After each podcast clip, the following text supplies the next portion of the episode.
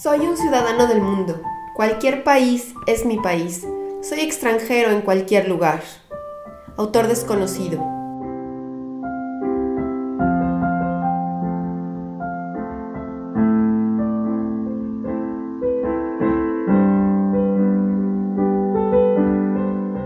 Mi nombre es Yamel.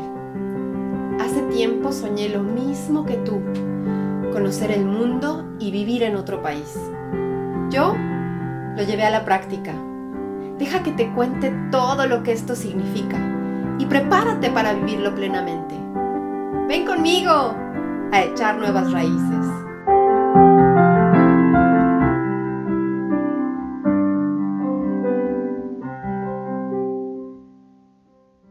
Te doy la bienvenida al cuarto episodio. Después de escuchar a Steffi y cómo vive su llegada, nos encontramos en plena temática. Hoy te cuento de mis llegadas y del proceso de cambiar de país en general. En este tema de llegar, tengo tres grandes experiencias, todas en diferentes situaciones y con diferente motivación. La primera vez fuera de mi país fue a los 15 años. Antes había tenido varias experiencias pequeñas fuera de casa. La idea de un tour por Europa me hizo volar cuando la escuché de una compañera de la escuela y se la vendí a mis papás y a mi abuelo en lugar de una fiesta de 15 años típica en México. Creo que lo hice porque pensé que de cualquier forma no iba a suceder, ya que si nada nos faltaba, tampoco nos sobraba un quinto. A menos de que me estén escuchando mis padres no saben que en la secundaria rechacé una oferta para un intercambio a Estados Unidos porque no quería presionar nuestra economía. Hoy sé que siempre hay alternativas para todo. Mi abuelo hacía banquetes, así que la forma de celebrar mi cumpleaños, si llegaba a suceder, estaba ya decidida. Yo ya me veía salir de un pastel enorme con un vestido con crinolina gigantesco, color azul, viéndome como un merengue y bailando esa noche con mis chambelanes. Yo no cabía ni en mí cuando me dijeron, mis papás y mi abuelo, que me regalarían ese tour. La preparación, en este caso, consistió en comprar los boletos de avión y recibir el itinerario de la agencia de viajes. Punto.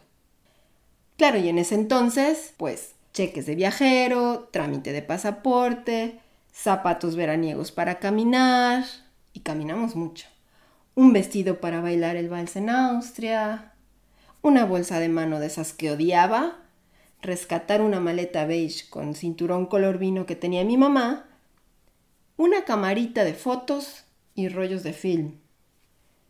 Mi mamá me regaló un diario. Más que la llegada, la preparación fue muy emocionante. Desde decidir qué poner en esa maleta, el equipaje de mano y cómo llevarlo todo conmigo de la forma más práctica. En el segundo en que mostré mi pasaporte a la gente de migración, supe que solo yo era responsable de mí, de mis escasas pertenencias y de mi presupuesto. Al llegar al aeropuerto, nadie nos esperaba. Los únicos papás que nos acompañaban aclararon la situación. Tal vez haya oportunidad de contarte más detalles. Pero sí te digo que este viaje cambió mi vida y la forma en que la veía y la veo por completo. La segunda vez, la planeación y la preparación fueron muchísimo más intensas. Esta vez concursé para un semestre de intercambio estudiantil en Canadá. Ya era mayor de edad, por lo tanto, la ayuda de mi círculo familiar se redujo considerablemente. Para hacerlo realidad, estudiaba becada de tiempo completo y tenía dos trabajos adicionales. Además, tomé un crédito de la universidad para poder solventar los costos de viaje. Esta vez no había agencia de por medio. Yo hice todos los trámites, tanto nacionales como aquellos con la Embajada de Canadá y el college que visitaría. El trayecto a Canadá quedó marcado por dos acontecimientos. El primero, la hospitalidad durante el interrogatorio de migración en Estados Unidos a pesar de tener visado canadiense.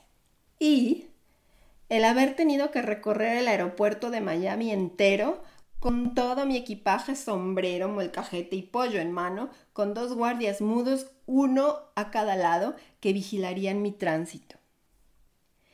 Sin siquiera mirarme y dispuestos a seguirme hasta los sanitarios, me condujeron a una sala llena de viajeros en detención de origen latinoamericano, con una puerta que no se abría por dentro.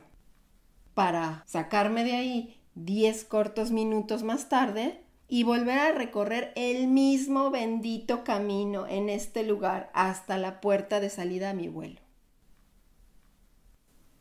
El segundo acontecimiento, el interrogatorio intenso de migración al aterrizar en Canadá. Claro, porque esta vez no iba con una visa de turista. Y eso, que al parecer mi entrevista había sido más corta que la de mis compañeros que habían llegado de otras partes de México al mismo tiempo que yo a ese mismo aeropuerto y no salían todavía del paso. Hablando de la llegada, Ganas no me faltaron de hincarme a besar el suelo cuando finalmente pisamos el terreno del college en Etobicoke, Toronto. En este mismo instante, te juro que le di gracias a todo lo que pude por haber podido usar el bendito idioma inglés para recuperar mi maleta, mis documentos de identidad y mi orgullo ante estos guardias mudos en Miami y para enfrentar todas las preguntas que me hicieron en migración a la entrada de Canadá. Durante esa estancia, empezó el modelar mi futuro en mi mente y la idea de conocer en ese futuro otras culturas, aprender y saber otro idioma, descubrir la forma de vida y la forma de trabajo en otros lugares.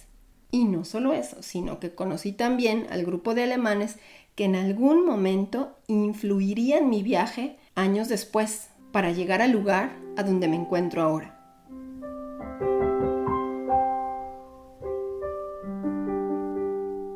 Mi tercera llegada fue a Alemania, después de terminar mis estudios de ingeniería.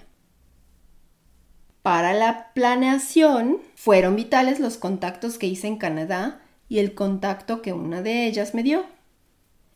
El medio de comunicación con ese contacto fue ya por medio de email, al que únicamente tenía acceso a la velocidad de una tortuga usando el en ese entonces rudimentario laboratorio de cómputo de la universidad pública a la que asistía. Ahí intercambiaba información con un mexicano, conocido de mi amiga alemana y quien me guiaba por su experiencia del sistema educativo, oportunidades, becas y procedimientos de aplicación en Alemania. Esta preparación y llegada han sido mucho más extensas e intensas y junto con las experiencias de los viajes anteriores y con las de quienes en este camino he conocido, he aprendido, reflexionado y llegado a mis conclusiones de las que iremos hablando en su momento.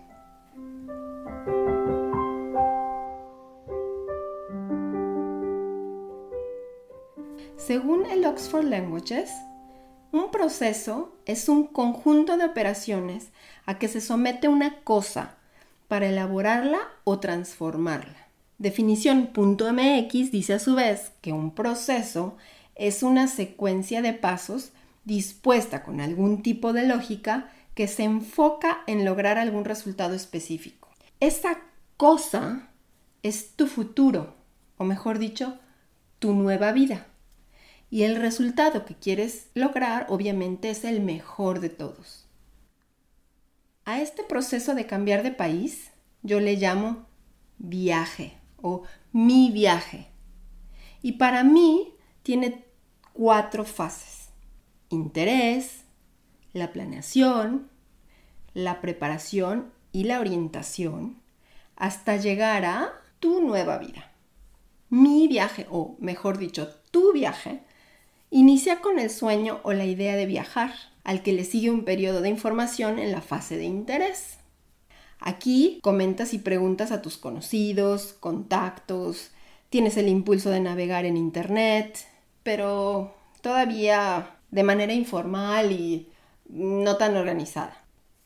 Ese impulso o idea se van cristalizando y poco a poco dejas de guiarte por lo que otros creen y te cuentan que es, sino que tu búsqueda se vuelve más seria y organizada y te acercas a otras fuentes. Una vez que estás seguro, entonces inicias la fase de planeación, porque en esta etapa estás diseñando tu estrategia y posibilidades realistas concibiendo un plan en tu mente. No únicamente te informas, sino que además contactas y preguntas. Vas definiendo orden y prioridades e inicias procesos formales, por ejemplo, de admisión, de visado. Esos plazos se convierten entonces en fechas y vas concretando tu plan de viaje. Con el hecho de entregar tus documentos y a menos de que cambies de opinión o suceda algo inesperado, estás más que embarcado. Dependiendo de la expedición de tu visa, si es que la requieres, estás comprando ya boletos de avión o de otro transporte. A esta fase de preparación pertenece todo lo que haces logísticamente basado en tu planeación. Esta etapa de manos a la obra es una de las más excitantes de tu viaje. Aquí tú te planteas la famosa pregunta del cómo y das forma a tu nueva realidad. Es aquí la oportunidad de agarrar al toro por los cuernos e implementar tu estrategia y o modificarla e ir modelando así tu nueva vida, cosa que seguirás haciendo de ahí en adelante de forma iterativa en un abrir y cerrar de ojos y con todo documento en mano, en el folder de color radioactivo, estás de viaje. Aquí te encontrarás desde que aterrices en la fase que yo llamo de orientación y después de cierto tiempo, a veces sin ni siquiera darte cuenta, estarás absolutamente en tu nueva vida. Ahora te pregunto, ¿En qué fase te encuentras de tu viaje? ¿Y qué es lo que te detiene?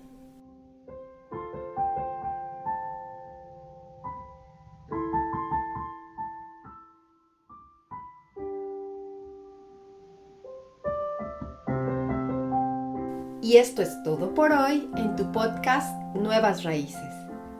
Aquí te espero cada segundo fin de semana. Este podcast está disponible en todas las plataformas conocidas y bien surtidas. Suscríbete pronto y no te pierdas ninguno de sus episodios. También lo encuentras en la página de internet www.crossborder, sustituye cross por una X, leadership.com. Ahí mismo encontrarás el blog y las notas complementarias. Si este podcast es útil, por favor compártelo y no olvides dejar una evaluación positiva en la plataforma que usas. Eso asegura que otros también puedan aprovecharlo. Y quédate conmigo a echar nuevas raíces.